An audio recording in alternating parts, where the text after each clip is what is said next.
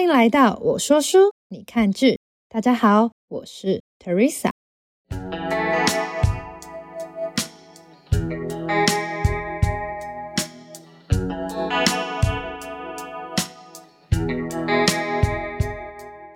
第三集要介绍的是二零一四年出版的作品《你的孩子不是你的孩子》，副标题是“被考试绑架的家庭故事”。一位家教老师的见证，其实副标题就写得很清楚。这本书在讲什么？作者吴小乐，一九八九年出生。他从十七岁那一年误打误撞的展开了家教的生涯。出书的时候二十五岁，已经累积了八年的家教经验，遇到了大概七十名的国高中生。所以，他亲身接触了许多比八点档还要荒诞的亲子剧情。于是呢，他决定记录下来。不过，大家可以放心，虽然里面的内容不是虚构的，但是作者有把每一个个案高度的去辨识化，所以大家不用担心说那些角色会不会有被认出来的问题。这本书的书名呢？你的孩子不是你的孩子。是引用黎巴嫩诗人纪伯伦的诗作。那首诗主要是传达说，你的孩子是你的孩子，可是他同时也是一个社会上的独立个体。这也是吴小乐作者想要透过这本书传达的。那我们就赶快开始说故事吧。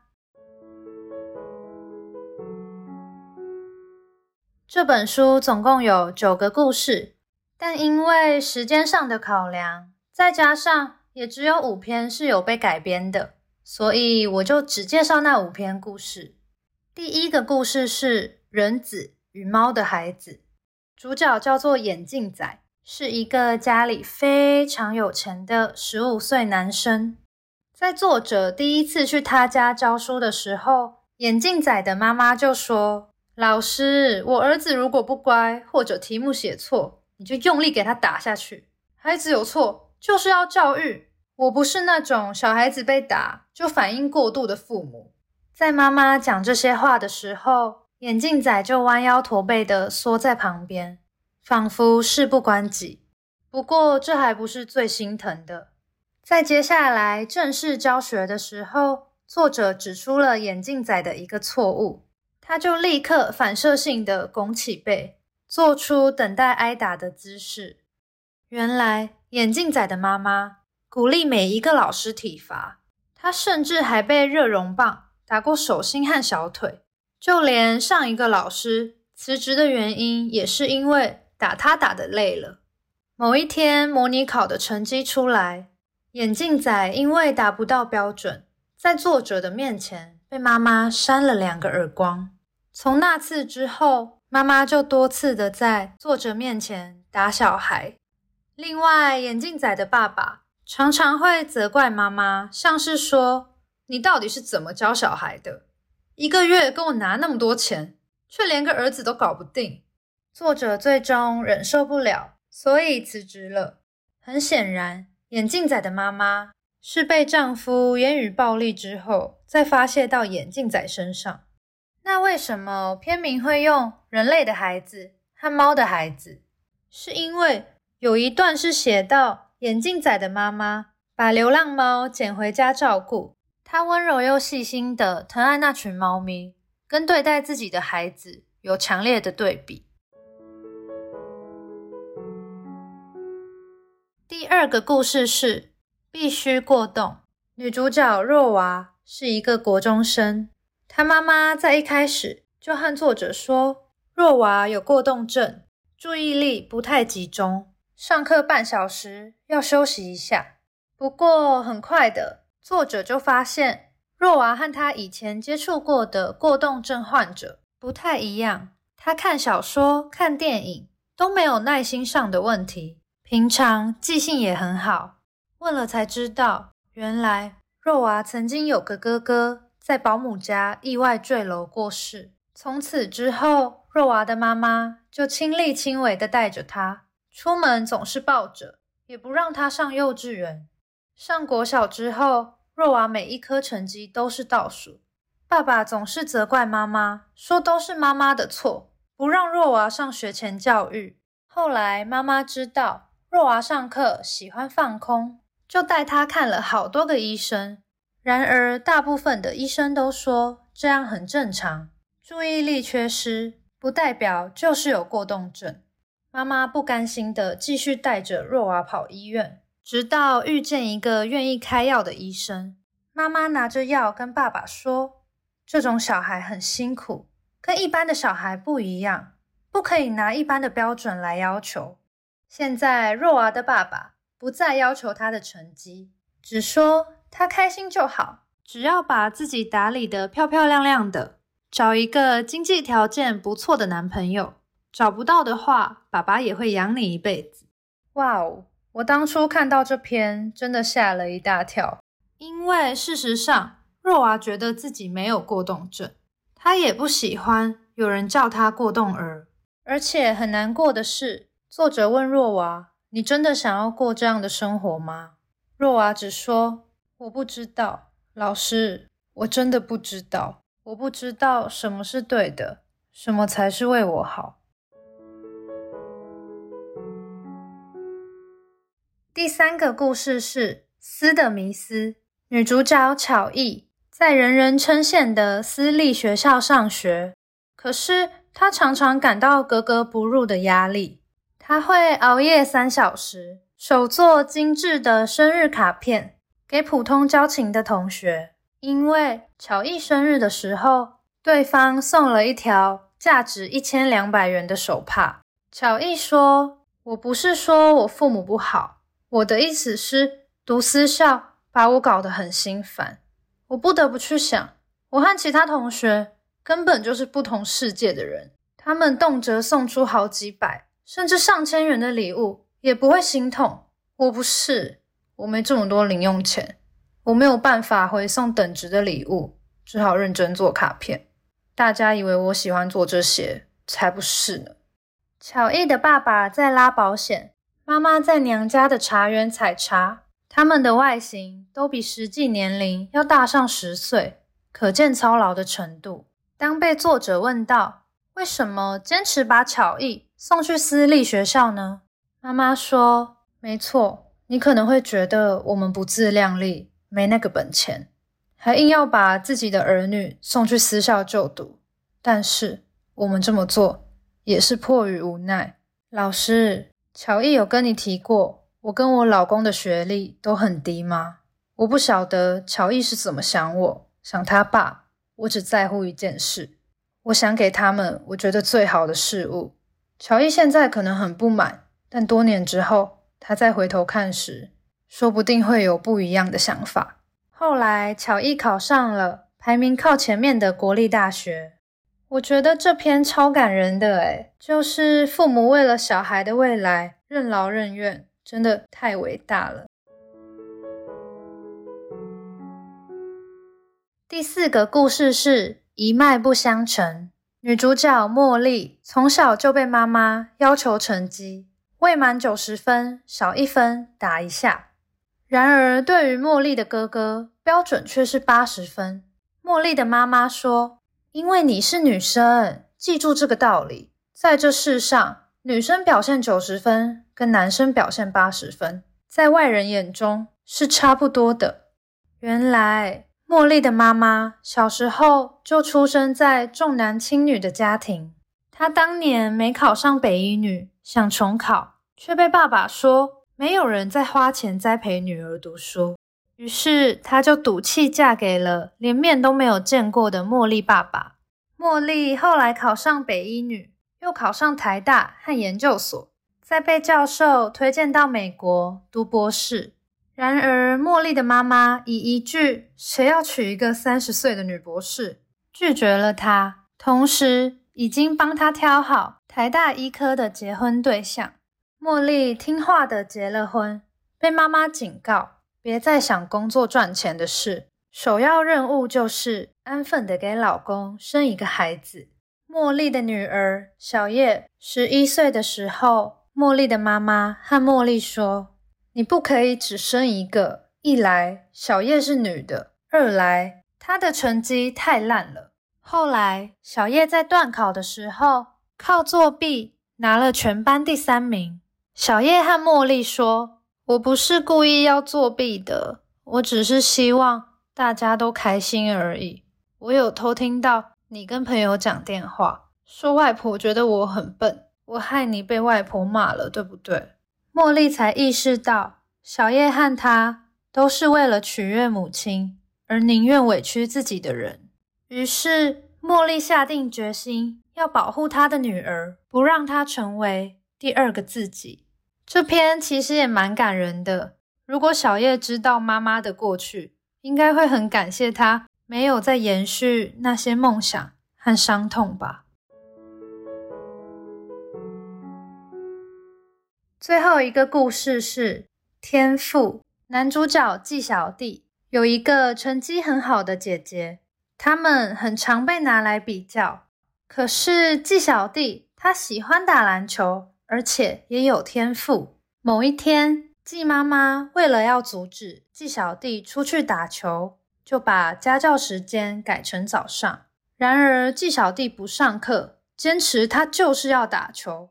季妈妈说：“趁着暑假别人都在放松、偷懒的时候，好好的冲刺一下，等到开学模拟考就可以领先别人了。这样不是很好吗？你就是这样。”才会老是跟不上姐姐，季小弟就对着妈妈大吼：“我真的受够了，开口闭口都是姐姐。如果你那么爱姐姐，当初干嘛生我？生姐姐就好了啊！我好恨，为什么我是你的小孩？”事后，作者告诉季妈妈，他没有办法再继续教了，并忍不住提了一句：“可不可以停止用学业成绩的框架？”去束缚季小弟，季妈妈冷淡地说：“孩子是我的，不是你的。他的未来，不管是一帆风顺，或者穷途潦倒，我才是真正承担这一切的人。父母的成败总是跟小孩绑在一起。若是放任他按照自己的兴趣走，等到将来没有找到正式的职缺，谁才是真正要去承担的人？老师，那个人会是你吗？”不是吧？既然如此，我在他迷失之前，把他领导到正确的方向，又有什么错？你觉得我是错的，但是你自己不也拿了很漂亮的学历，所以我才愿意给你这么优渥的薪水。我希望小孩子可以像你一样，赚钱的方式比别人轻松，少吃一点苦。这样子的念头有错吗？哇！季妈妈说完这一段，不只是作者。我也被震撼到了，这难道不是这本书里面每一个父母的心声吗？想必大家听完这五个故事，应该心情都蛮复杂的，因为我们都知道，最大的问题是出在体制，你没有办法大声的去指责这些父母做错了，至少我没有办法啦。作者其实也是一样。除了最后的故事之外，他都是担任旁观者的角色，没有出手干预每个家庭的问题。当然，也因为家教的身份比较尴尬一点。毕竟，虽然服务的对象是小孩，但雇主就是家长。如果想挑战家长的想法，可能就等着被辞退吧。所以这本书。也可以说是一个田野记录，因为作者也没有在上面写什么解答或是建议家长应该怎么做，只是在陈述说有这样的故事。然后我还想要提到一点，就是大家有没有发现，故事里面很少有爸爸的身影？虽然剧情我有浓缩蛮多的啦，但就算提到爸爸，也几乎是在说工作忙，没时间陪小孩。然而，虽然出现的时间少，但爸爸的每句话都牵动整个家庭。其实，这种爸爸在教育上缺席的现象，也不只是存在书本而已，仍然是目前多数台湾家庭的缩影。那我们现在介绍一下改编的版本，是二零一八年在公视播出的同名电视剧。由陈慧琳导演执导，原本剧组希望可以改编成一部通俗的连续剧，让更多人看，就加入了家教老师谈恋爱的剧情。可是写着写着发现，如果拍一个商业的东西，好像有讲到什么，却又什么都没讲清楚。后来导演生病休养的期间，想着如果今天只剩下一部片可以拍，这样的剧本我还要拍吗？于是就舍弃了原本已经写好的十集剧本，改成以魔幻和微科幻元素的风格呈现。对，所以改编的幅度非常大。我就稍微讲一下故事的差异。先说一下故事顺序，电视剧没有按照原本小说的顺序来播，而是依照格局的大小。前三个故事是探讨家庭的问题，第四个是。对私校的执迷，探讨学校体系问题。第五个呢，则是国家体制的问题。第一集叫做《妈妈的遥控器》，改编自《天赋》，内容是说一个妈妈拿着有特殊能力的遥控器来操控儿子，一直让他重复动作，做到妈妈满意为止。可是，不论时间怎么倒回，儿子的记忆都还存在。于是，他有天受不了，就自杀了。然而，妈妈又使用了遥控器，儿子又尝试了其他的死法，一样又被妈妈用遥控器倒回。就这样，一直到他成年之后的某一天，儿子潜入家中，把遥控器偷走。妈妈发现了，却说：“你以为我只有一个遥控器吗？”超惊悚的吧？跟小说已经完全是不同故事了。第二集《猫的孩子》改编自《人子与猫的孩子》，这一集有获得金钟奖，跟小说设定其实差不多，撇除魔幻的部分啦。但是它有增加很残酷的情节，就是小孩会借着杀猫来舒缓自己的压力。在他杀害完猫咪之后。成绩就会有所好转，所以尽管他妈妈发现了这件事情，可是看在成绩进步的份上，选择视而不见。听到这边，应该也会觉得这一集很惊悚吧？不过呢，它其实是整个剧集里面结局最温馨的，因为最后母子两人有努力的在修复彼此的关系。第三集《茉莉的最后一天》。改编自《一脉不相承》，其实这一集跟小说也蛮像的。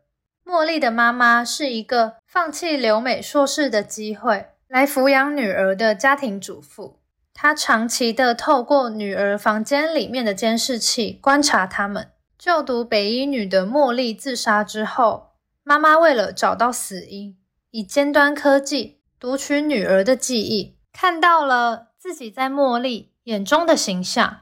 体悟到，原来自己就是害她自杀的凶手，并拆除了女儿房间里面的监视器。这个我觉得算是好结局，而且很感人。虽然晚了点，可是妈妈还是有意识到自己的错误，并且改正它。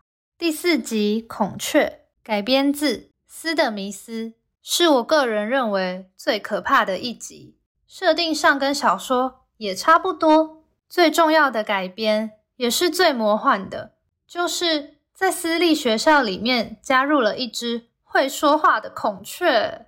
如果你想要实现愿望，你就可以跟孔雀进行交易，可是代价非常大。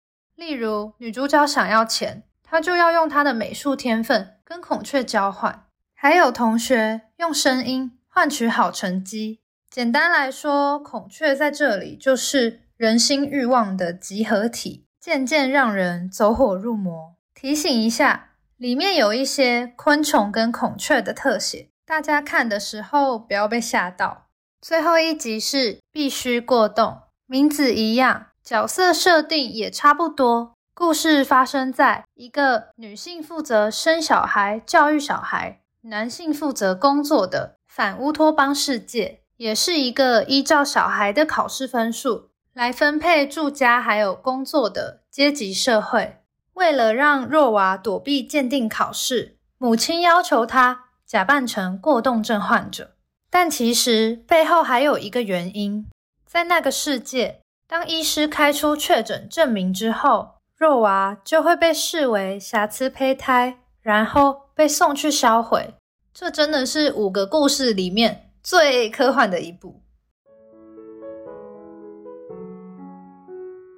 好的，大家听完有没有觉得导演跟编剧真的很厉害？虽然是架空科幻的背景，可是其实很多剧情都还是有影射到真实社会的问题。可能有的人会可惜说，不论是原著或电视剧，都没有讲到什么解决方法。不过我觉得那个是其次，有提出问题就很重要了，而且作品造成回响。也让更多人去关注了这类议题，这才是最重要的吧。